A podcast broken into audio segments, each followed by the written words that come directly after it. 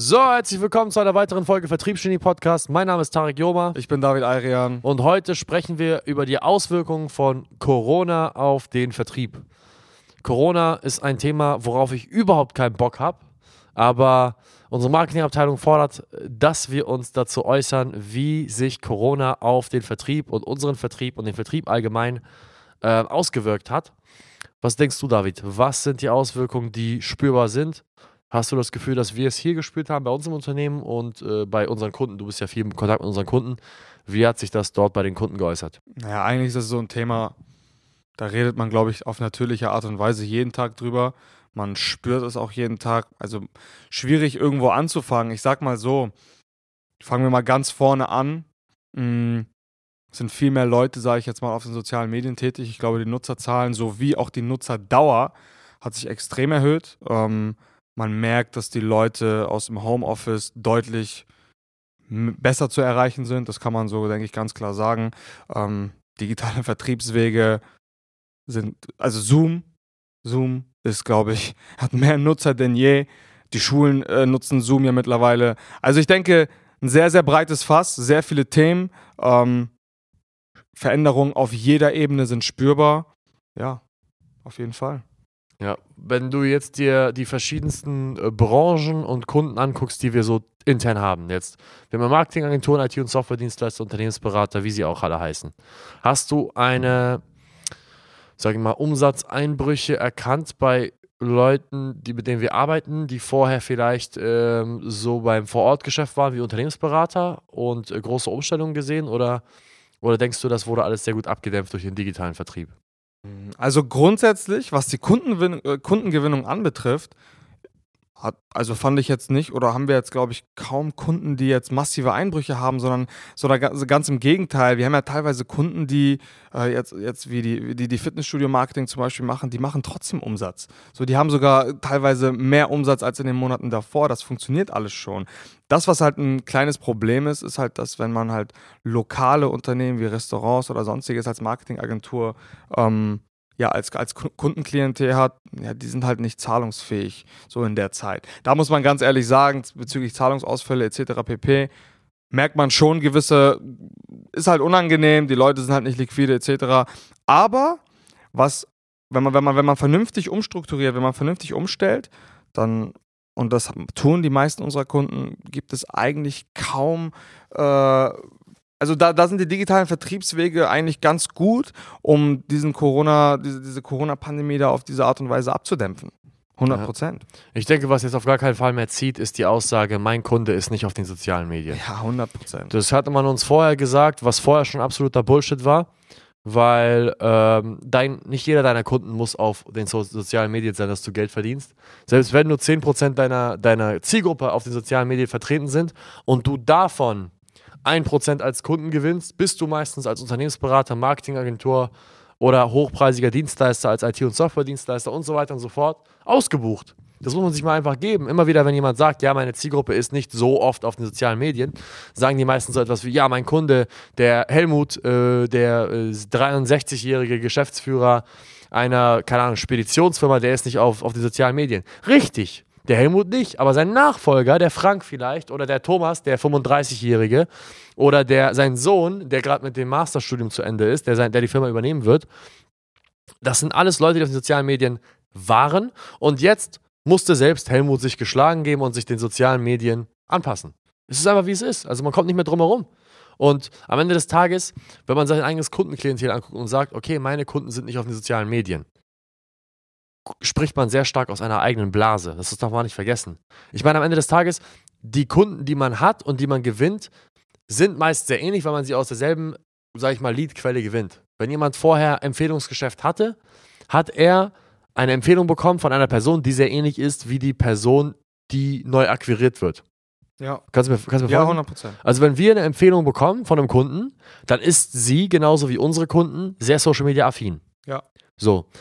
Heißt aber nicht, dass deine und meine Kunden alle Social Media affin sind. Das stimmt überhaupt gar nicht. Ich bin mir zu 100% sicher, dass es sehr, sehr viele Unternehmensberater da draußen gibt, Und auch klassische Marketingagenturen, obwohl die vielleicht ein bisschen weniger, wenn, wenn es eine Marketingagentur gibt, die noch nicht online ist, dann läuft einiges schief. Aber Unternehmensberater zum Beispiel, sehr viele von denen sind vielleicht noch nicht auf den sozialen Medien. Und wir könnten, so wie unsere Kunden mit uns einen neuen Kanal ausprobieren auf LinkedIn, Xing, Facebook und Instagram, selber über eine andere Methode nochmal an, an, an diesen Teil des, unseres Klientels kommen, der noch gar nicht auf den sozialen Medien ist.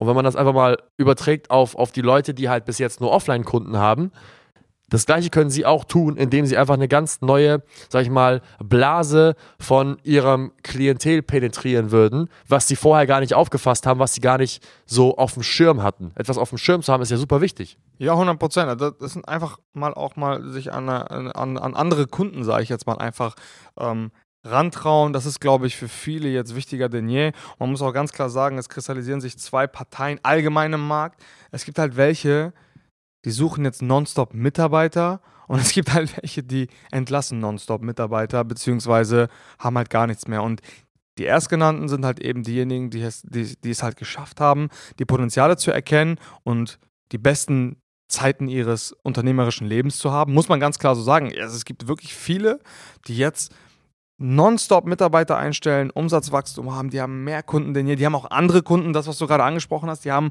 die haben verstanden, dass man jetzt auch mal andere Winkel bespielen sollte, um auch mal eine andere Generation anzusprechen. Und man muss sich halt jetzt ganz klar die Frage stellen, okay, zu welcher Partei möchte ich gehören? Ja, hundertprozentig.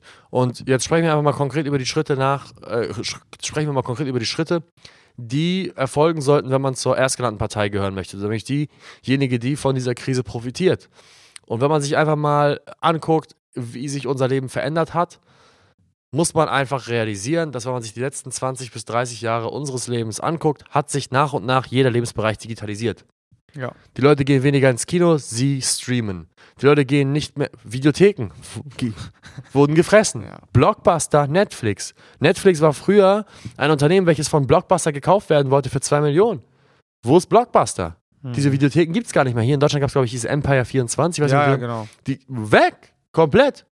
So, ganze, ganze Restaurants, die, die, die, die jetzt nicht auf Lieferando, Lieferheld oder, oder Lieferservice anbieten online, die, die werden gerade gefressen in der Pandemie. Unser Banking-System, wie, wie oft wird darüber berichtet, dass, richtig, dass ganz viele Banken, äh, Bankfilialen schließen müssen, weil die gesamten Stellen, die dort vorhanden sind, ersetzt werden durch eine einfache App, das Online-Banking.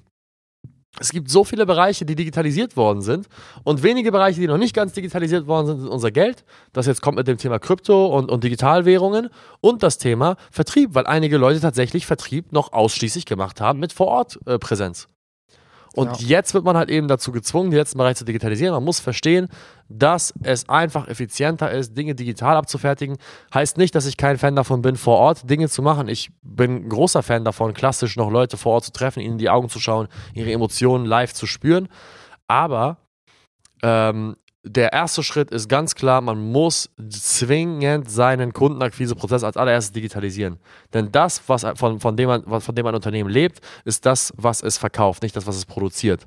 Das heißt, digitalisiere erstmal deinen Vertriebskanal, schaffe, ein, schaffe einen Weg, wie du mit deiner Zielgruppe Kontakt aufnehmen kannst, schaffe einen Weg, wie du sie in ein Gespräch verwickeln kannst und schaffe einen Weg, wie du Vertragsabwicklung digital durchführen kannst, ohne dass du Stift und Papier zur Hand haben musst und mit dem Kunden zum Kunden rausfahren musst.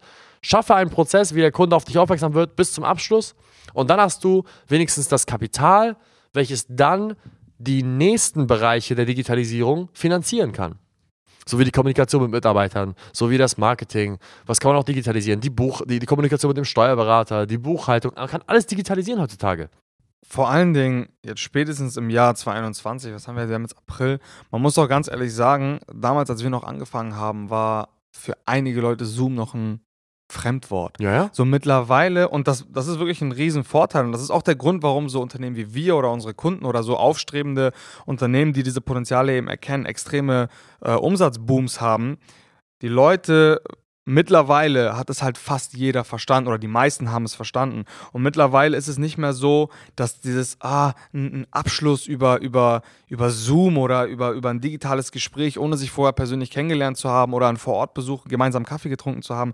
Die Leute werden immer offener dafür. Das muss man ganz ehrlich so sagen. Und ich bin, ich sag dir ganz ehrlich, in, innerhalb der letzten zwei Jahre sehe ich da einen riesen Unterschied. Die Leute sind viel, viel zugeneigter, ähm, auf diese Art und Weise zu kommunizieren und die Betreuungen und die ganze Zusammenarbeit zu gestalten, als noch vor zwei Jahren. Und das merkt man jetzt. Ja. Man merkt wirklich, dass die Leute sehr, beziehungsweise offener geworden sind. Sie sind noch nicht so, dass sie sagen, boah ja, das ist mein absoluter Favorit, so jetzt in der großen Masse. Aber die Leute sind deutlich offener geworden, sie sind deutlich erreichbarer geworden. Das muss man auch ganz klar so sagen. Und es liegt gerade, meiner Meinung nach, mehr Potenzial denn je dort, weil es auch einfach anders nicht geht zurzeit. So, Ja. aus, aus, aus dem Zwang heraus ist das Potenzial jetzt da und man sollte es definitiv nutzen. Da fällt, das ist halt genau die Geschichte von diesem spanischen Eroberer Cortés, hieß der. Burn the Ships, kennst du die Story? Nee. Burn the Ships, ich glaube, ich habe das schon mal erzählt. Es war irgendeine, ich muss es, ich muss es einfach nur überfliegen. Ich kann jetzt nicht die genauen äh, Details. Der spanische König hat versucht, ein Stück Land irgendwo zu erobern, glaube ich. Irgendwie so war das im 16. Jahrhundert. Und er hat einen General nach dem anderen dahin geschickt äh, mit seiner Marine, ähm, Marine, äh, ja, Abteilung. Und äh, es ist dir niemals gelungen, das Volk dort zu unterdrücken und diesen, diesen Teil Land einzunehmen. Und die, der, der, der, der spanische Eroberer Cortés, ob er General war, Admiral, ich habe keine Ahnung, was er war, hat, ist mit seinen Männern dahin gefahren und hat im Grunde genommen, sobald seine Männer angelegt haben am Land, um den Kampf zu beginnen mit, dem, mit den Einheimischen, hat er den Befehl gegeben, die Schiffe zu verbrennen. Burn the ships war die Anweisung. So, das heißt, er hat die Schiffe verbrannt, weil, sehr, weil, die, weil die vorigen Einheiten meistens daran gescheitert sind, weil sie sich zurückgezogen haben. Sie sind wieder zurückgekommen, geschlagen.